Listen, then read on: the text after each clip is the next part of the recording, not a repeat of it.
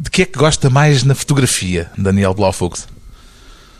Da variedade, de ser um meio imensamente abrangente, do documental ou, enfim, ao artístico, ao Instagram, à brincadeira, etc, etc.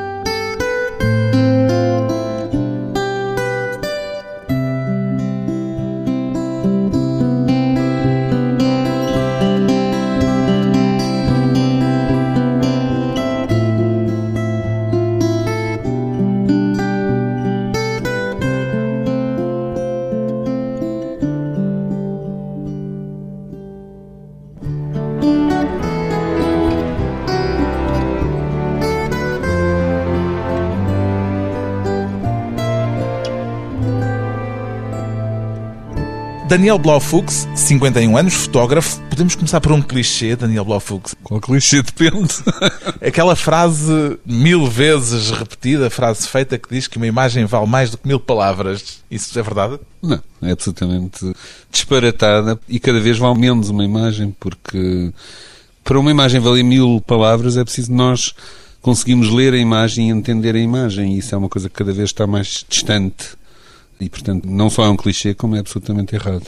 Imaginei que não ia concordar com a frase, porque ainda recentemente dizia numa entrevista que sente cada vez mais que a única arte com poder de mudar o mundo é a literatura. De que modo? A literatura é, de facto, a arte que se debate mais com o nosso tempo, mas principalmente que exige ao espectador, neste caso leitor, uma entrega que as outras artes não exigem da mesma forma. Portanto, uma concentração. Quando nós lemos um livro, estamos sozinhos, não estamos, como normalmente hoje em dia, nas exposições ou nos concertos que vamos acompanhados, portanto, mal saímos ou mesmo durante já temos a opinião da pessoa que está connosco. Pode-se dizer que a literatura é mais incómoda? Não, acho que a literatura é mais solitária e, portanto, obriga a uma reflexão mais profunda e tem então esse poder. E quando eu digo, enfim, eu acho que isto também, estas frases também são sempre um pouco exageradas, mas quando eu digo que a literatura é o que pode influenciar o mundo, é uma influência para além das roupas que vestimos, etc. Uma influência profunda dentro de cada um de nós. Mesmo havendo menos leitores da grande literatura, segundo se diz. Sim, não, isso são óbvios. Principalmente há cada vez, talvez, uma diminuição do tempo de concentração de cada um de nós e acho que todos nós somos, em aspas, culpados disso. Mas se um livro nos exige essa concentração, é completamente diferente, de facto, das outras artes em que nós vamos quase nos deixar entreter por elas. Isso também é um engano. As artes não são entretenimento. Em todo caso, a fotografia tem um poder imediato, a imagem, digamos de uma forma um bocadinho mais genérica. Esse poder imediato, essa força, não acaba por ter uma capacidade de intervenção maior do que um livro que será lido por mil leitores ou menos ainda? Não, de forma alguma. Por um lado, poderia ter de facto uma capacidade mais rápida e imediata. Mas a verdade é que nós vemos todos os dias fotografias de massacres, de horrores, cada vez são mais banais, cada vez são mais demagógicas e nada isso tem alterado a nossa percepção do mundo, ou pior, em nada isso tem alterado os factos que acontecem e que são fotografados. Diria que vivemos afogados em imagens?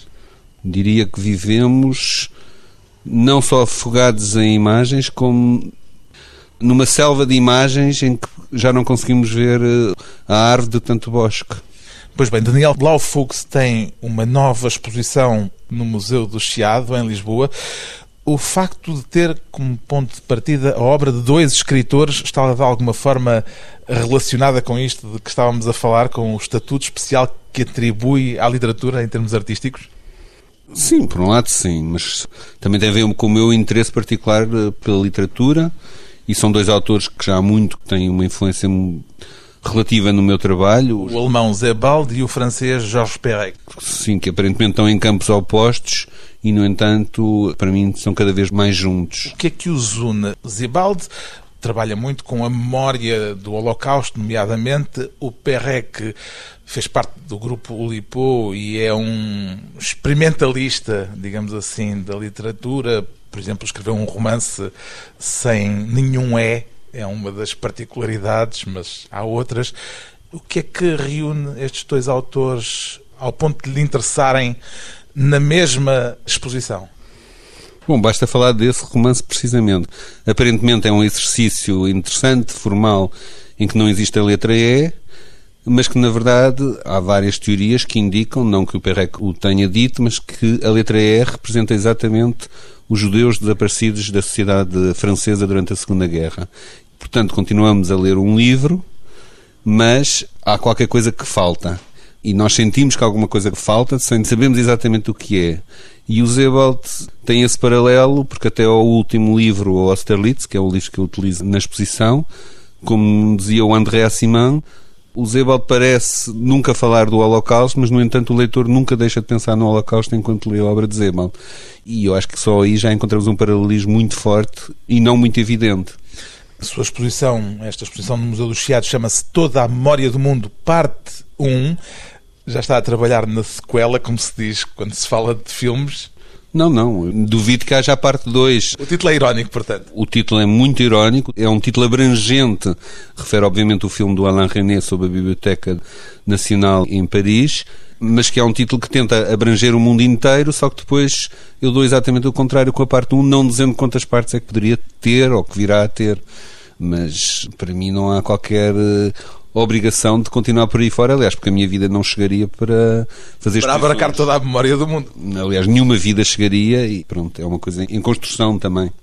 Há uma história pessoal por detrás disto, evidentemente, e por trás deste interesse pela memória, nomeadamente pela memória do Holocausto. Há a história da minha família que veio para cá refugiada e que eu já tratei anteriormente no Sob Céus Estranhos, que foi antes um filme e depois um livro. Mas mesmo assim, havendo essa história, eu espero que o interesse por estas coisas não fique no estritamente pessoal, porque acho que isto diz respeito a todos nós. A fotografia é sempre uma forma de construir memória ou pode ser também uma forma de falsear a memória? Porque parece-me que este é outro dos temas que, de certa forma, percorre o seu trabalho. A fotografia é, um, é uma arma. E é uma arma que é posta ao dispor de quem a usa, e muitas vezes quem a usa não sabe porque é demasiado inocente a ponto de não saber como é que a fotografia mais tarde irá ser eh, usada. Isto é, uma fotografia pode ser usada para dizer uma coisa e pode ser usada para dizer exatamente o oposto dessa mesma coisa. Um dos casos mais emblemáticos de falsificação de memória, creio que se pode usar a expressão, que já tratou anteriormente e a que regressa agora, é o caso do campo de concentração nazi de Terezin. Em que medida é que esse campo de concentração foi diferente dos outros e ilustra esta questão? Foi completamente diferente. Seria uma longa conversa para explicar isso tudo, mas basicamente foi completamente diferente, porque primeiro as pessoas foram levadas para lá completamente ao engano. Houve judeus que foram voluntariamente para esse campo. Que foram voluntariamente para esse campo. A população era uma população inventada, que estava regida com, enfim, um presidente de Câmara, chamemos-lhe assim, também inventado e que, no fundo, não tinha qualquer poder. Portanto, foi um, mundo invenção, daí que o filme que eu apresento agora no Museu de Chiado chama-se Como Se, como se aquilo fosse uma cidade, como se eles fossem habitantes, como se fossem livres, etc, etc. E, na verdade, há quem considere Teresino a mais terrível invenção do nazismo. Por ser perverso a um ponto extremo. Por ser extremamente perverso, por a maldade, todas as maldades da sociedade serem, no fundo, fomentadas pela própria criação desta terra. E aliás é sabido quando os alemães escolheram Teresine escolheram a pior das aldeias que poderiam ter escolhido a aldeia com piores condições de habitação sem qualquer campo de cultivo perto da cidade etc etc portanto onde o enfim, o mal foi levado a um extremo. E por isso é que Teresino me interessa também, porque na verdade... Também por ter servido para enganar, por exemplo, a Cruz Vermelha a certa altura em relação aos campos de concentração. Sim, a, a visita que a Cruz Vermelha fez foi meticulosamente preparada pelos alemães. Durante seis meses embelezaram a cidade, criaram lojas falsas, cafés em que só servia água suja, criaram dinheiro falso, etc, etc. E todo esse teatro, no fundo, é muito mais interessante para mim, para ser trabalhado, do que enfim, um campo de extermínio onde as pessoas chegavam e eram aniquiladas automaticamente. Portanto, aqui o jogo vai muito para além, o jogo entre o gato e o rato, o jogo de dúvida, o jogo das pessoas não saberem, as pessoas não sabiam o que é que se passava mais a leste. Portanto, eram enganadas, enganavam-se a si próprias, porque nós temos essa tendência, não é? Nós temos a tendência de nunca querer acreditar no mal E é isso que nos mantém vivos, não é? O médico diz que estamos doentes e vamos morrer daqui a três meses e nós pensamos, não, só vamos morrer talvez daqui a seis meses. Isso é, também é uma coisa da natureza humana e que ali foi levada, enfim, ao extremo. E a memória é uma forma de contrariar esse auto-engano, diria que é uma arma contra essa particularidade humana de nos enganarmos a nós próprios muitas vezes? De certa forma, sim, embora eu também creio trabalhar isto, estou a trabalhar exatamente sobre outras sociedades Potemkin, portanto, outras sociedades falsas ou outras falsidades na sociedade que existem hoje ou que são construídas hoje. Mas é óbvio que a memória, por exemplo, um caso muito interessante de Teresina é que as pessoas estavam sempre a chegar e sempre a partir, isto é, havia pessoas que chegavam como se nascessem ali, renascessem ali, tinham tempo de adaptação, quando se começavam a habituar, eram novamente violentamente arrancadas à cidade.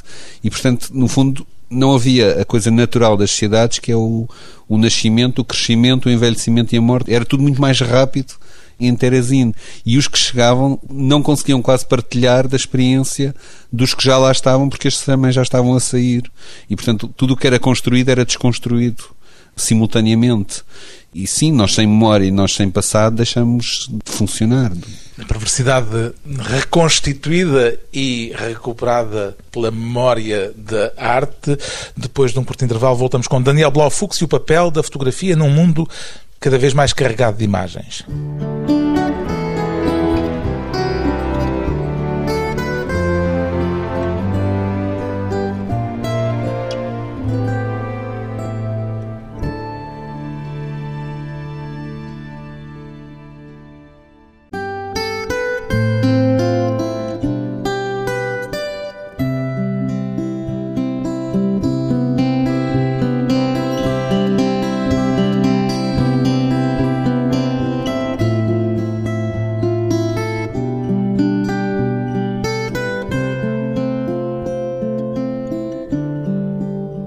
Regressa à conversa com o fotógrafo Daniel Blaufux, que tem no Museu do Chiado uma exposição intitulada Toda a Memória do Mundo, parte 1.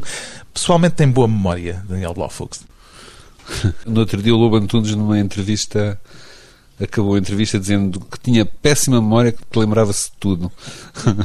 Fica a pergunta o que é que é boa e o que é que é má memória. O que é que responde a essa pergunta?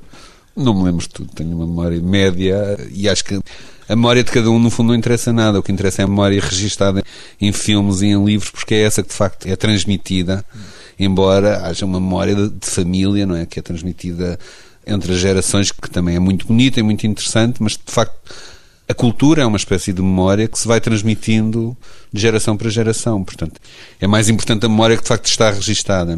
Mas, sim, sempre que morre alguém, morre um arquivo. Onde eu queria chegar era esta questão. A memória é sempre uma vantagem é sempre boa ou pode, por vezes, ser um pesadelo também?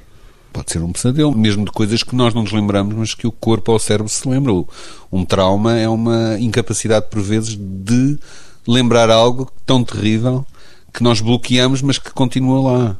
A memória tanto é uma coisa boa como. Quer dizer, eu acho que tudo é bom e tudo é mau, não é? Tudo é sempre muito relativo. E há sempre esses dois lados. Imagino que muitas pessoas que passaram por traumas teriam, por traumas, nomeadamente aquele que temos estado a falar mais proximamente, o trauma do Holocausto, que em certo sentido terá havido quem teve vontade de esquecer ou pelo menos de conseguir pôr entre parênteses os momentos de horror que viveu. Isso contraria de alguma forma esta busca da memória que permanentemente estamos a exaltar? Não, porque as pessoas que têm experiências, umas reagem de uma forma e outras de outra, não é?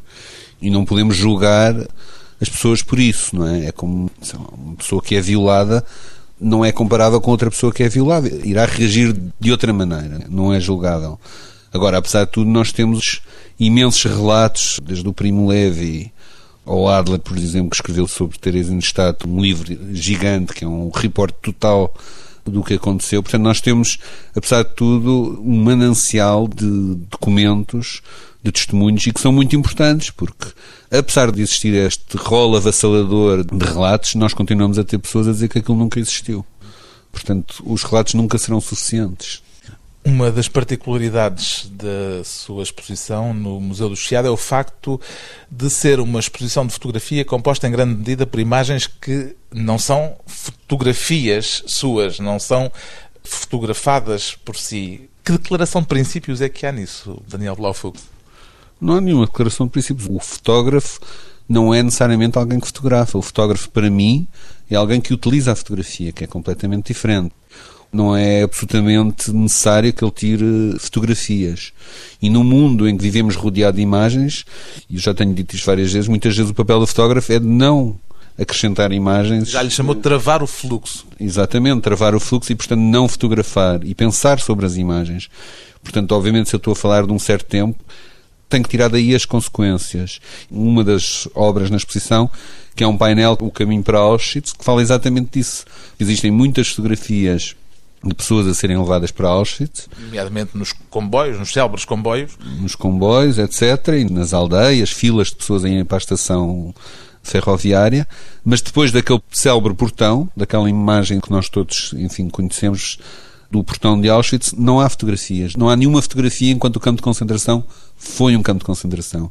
Portanto, toda a nossa imagética desse espaço vem ou de fotografias tiradas logo a seguir pelos libertadores, pelos soviéticos neste caso, ou por jornalistas que lá chegaram. Se calhar a maior parte dos casos das nossas memórias vem até de ficção, filmes, da ficção. Da ficção de filmes americanos.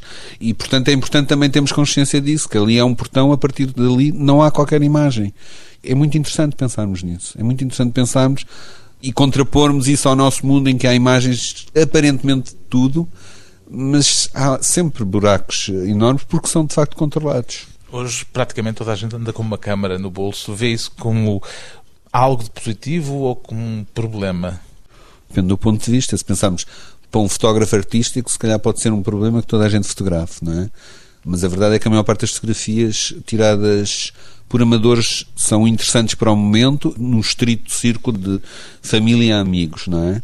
E o que me interessa num fotógrafo enfim, não é uma fotografia ou duas fotografias, mas sim uma continuidade de trabalho interessante e o pensamento e a coerência que está por trás disso. Diria que há fotografias a mais no mundo, que há imagens a mais no mundo hoje? Eu acho que há tudo a mais no mundo hoje, mas não é necessariamente uma desvantagem. Por exemplo, temos alguma fotografia de Guantánamo? Provavelmente não temos, não é? Portanto, há zonas no mundo em que a imagem ainda é, é muito controlada. Todo, Daniel usou o Instagram, por exemplo. Sim, uso como um desporto, porque acho que é importante fotografar todos os dias e isso é bom para o olho, é bom para a mente. Mas o facto de todos terem uma máquina fotográfica no bolso, não é? Através dos telemóveis, é o mesmo que todos temos, ou tínhamos, agora já não temos, mas todos tínhamos uma caneta no bolso, não faz de nós escritores. Todos nós podemos pôr umas anotações.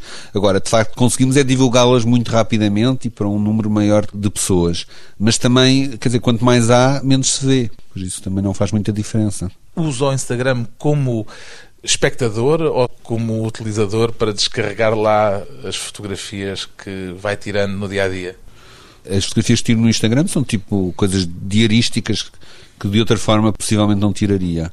E olho para o Instagram, mas não olho à procura de boas fotografias. Olho para o Instagram para alguns amigos para ver onde é que eles estão, ou por curiosidade. Depois sigo alguns fotógrafos que desconheço, mas que também não põem especialmente fotografias muito interessantes, tipo o Stefan Shore, que é um fotógrafo importantíssimo americano, no fundo só põe fotografias do gato e da filha e do cão que não interessam, não interessam muito, enfim, no seu percurso fotográfico. O que é que diria que é uma boa fotografia?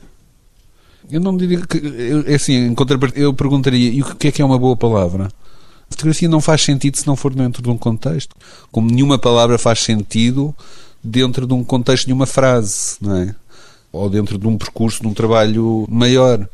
Para o senso comum, há aquelas fotografias para que se olha e um Cartier-Bresson com o seu momento fixado que tem imediatamente uma capacidade de ser reconhecido e isso é qualquer coisa que não depende do contexto, depende daquela imagem específica. Sei lá, dei o exemplo do Cartier-Bresson, que é um exemplo que toda a gente conhece. Sim, só que o mundo mudou muito desde o Cartier-Bresson. Quer dizer, claro que é muito fácil, eu, sei lá, paralelo ao Cartier-Bresson temos o Kertész, eu adoro as fotografias do Kertész, acho que é um dos primeiros grandes artistas na fotografia, embora fosse bastante desconsiderado pelos outros fotógrafos na época e, e pelos outros artistas.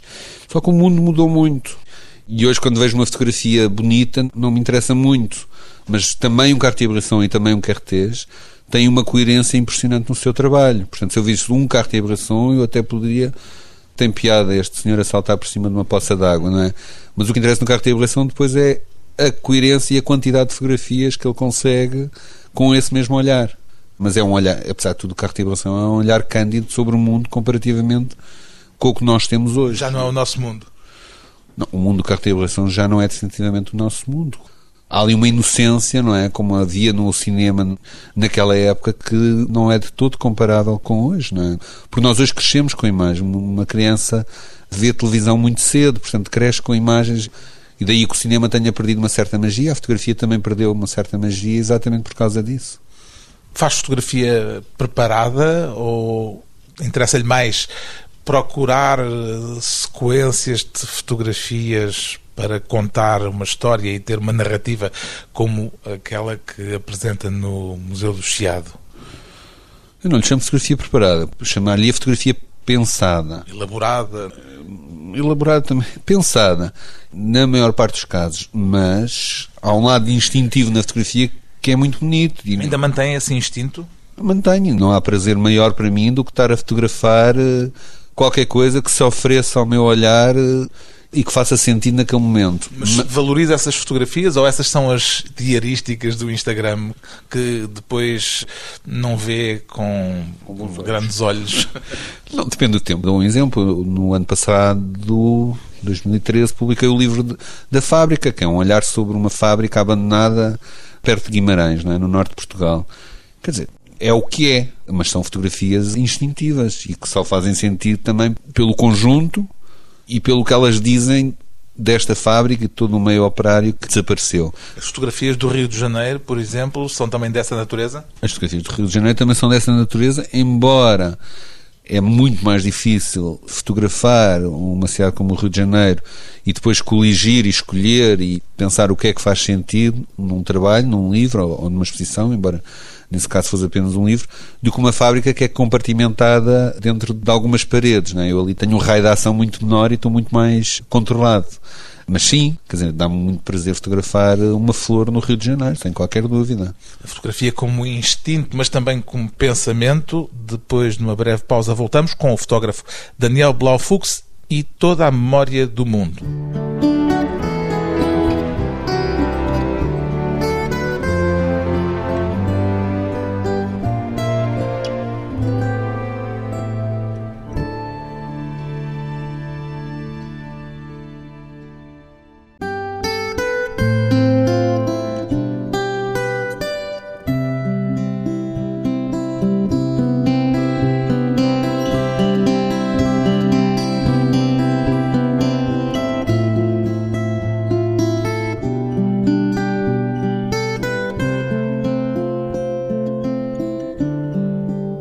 Convidado hoje para a conversa pessoal e transmissível o fotógrafo Daniel Blaufux, que tem uma nova exposição no Museu do Chiado, em Lisboa, e que diz a certa altura no livro dedicado a essa exposição que quando tira uma fotografia tem na cabeça toda a história da fotografia. Isso estimula-o ou inibe-o, Daniel Blaufux? As duas coisas. Eu acho que é impossível trabalhar numa arte sem se perceber tudo o que já foi feito antes. Mas na fotografia isso é muito mais forte, possivelmente, do que na pintura. Porque na pintura existe uma coisa que é o contacto direto da nossa mão, braço e cérebro com a tela. Na fotografia é uma coisa da tecnologia, não é? Portanto, é um aparelho. Mas a mesma coisa acontece quando estamos a olhar para uma fotografia. Há fotografias que nós gostamos porque inconscientemente nos lembram outras imagens ou algo na nossa vida, ou uma memória que existe. Porque é que as pessoas gostam de fotografias a preto e branco e de fotografias sépia? E estamos a falar do Instagram, aparecem daguerreotipos digitais e as pessoas põem lá imensos likes. Isso tudo, tem tudo a ver com.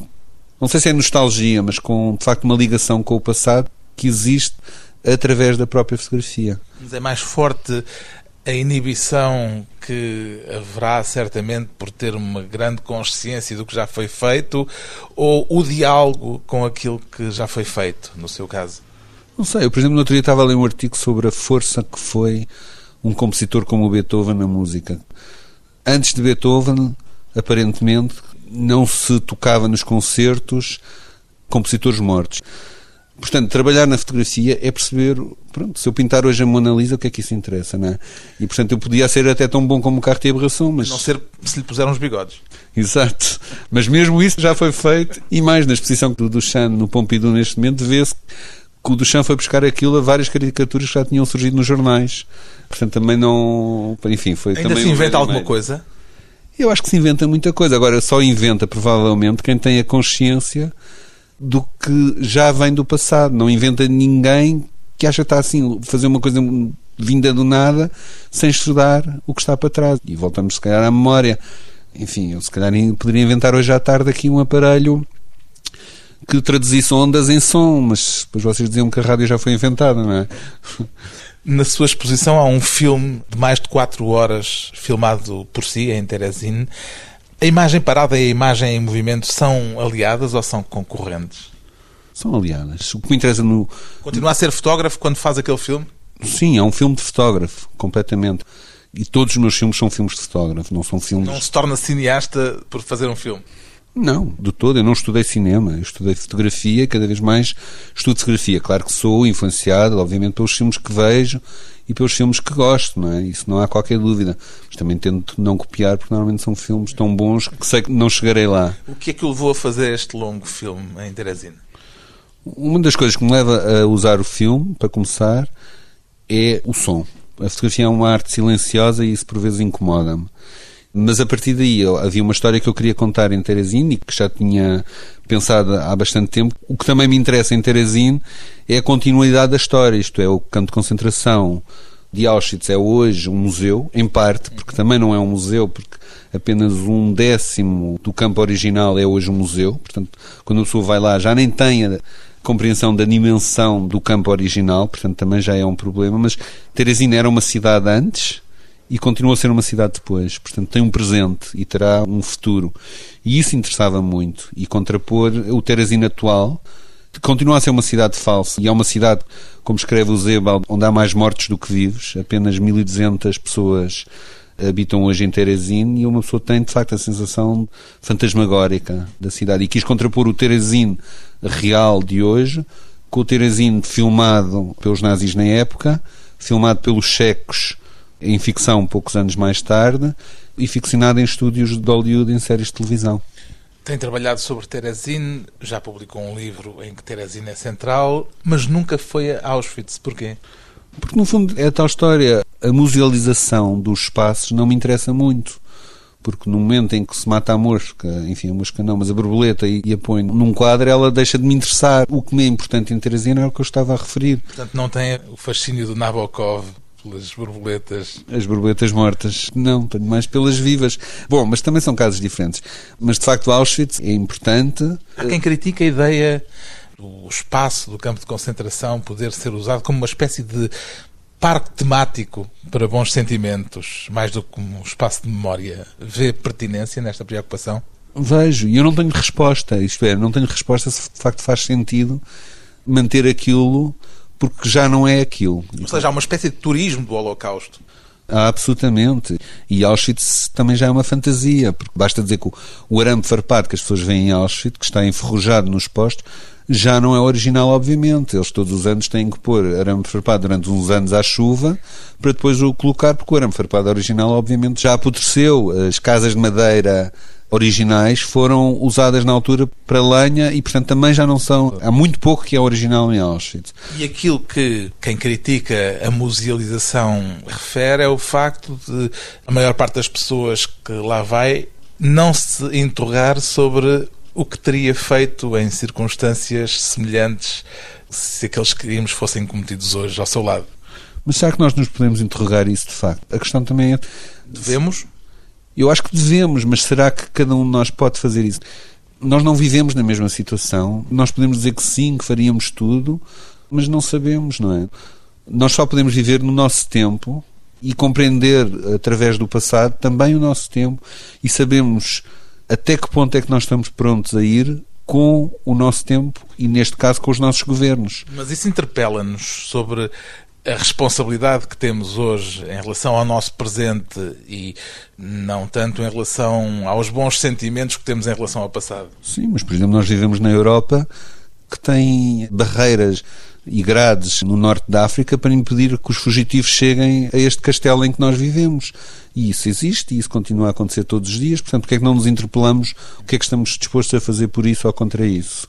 Ou quanto tempo é que vamos aguentar medidas deste governo ou daquele governo e tomar uma posição contra isso, não é? Eu acho que é muito mais importante vivemos nesse sentido vivemos o nosso tempo e sabemos o que é que estamos dispostos a fazer. Felizmente, os nossos vizinhos não estão a ser levados para lado nenhum às quatro da manhã e nós não temos que nos perguntar o que é que faríamos de facto nesse caso. E esperemos que esses tempos não voltem. E sendo assim, dá espaço para continuar a contar a história do Holocausto?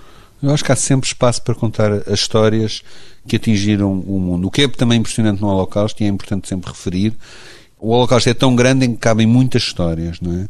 E o Holocausto foi aqui, na Europa, em sociedades muito próximas da nossa. Enfim, Portugal está sempre um pouco arredado e por isso parece que vivemos às vezes numa ilha em que o que se passa lá no centro do nosso continente não nos diz respeito e não é de todo realista pensar assim. Mas é isso que é importante, não é? Uma tribo em África que mata outra tribo, nós conseguimos compreender apesar de tudo melhor porque pronto, porque são costumes, é são outros costumes, é mais distante, como o que se passa hoje em dia no Médio Oriente que é terrível, nós temos uma atenção que também é muito, enfim, relativizada, vindo aqui do nosso conforto europeu. É complexo, mas sim. A pergunta tinha a ver com uma espécie de indústria da história do Holocausto que vai da arte verdadeiramente interpelante ao entretenimento mais básico e que dá praticamente para tudo já. Sim, claro, mas será que essa. Isso é, é bom?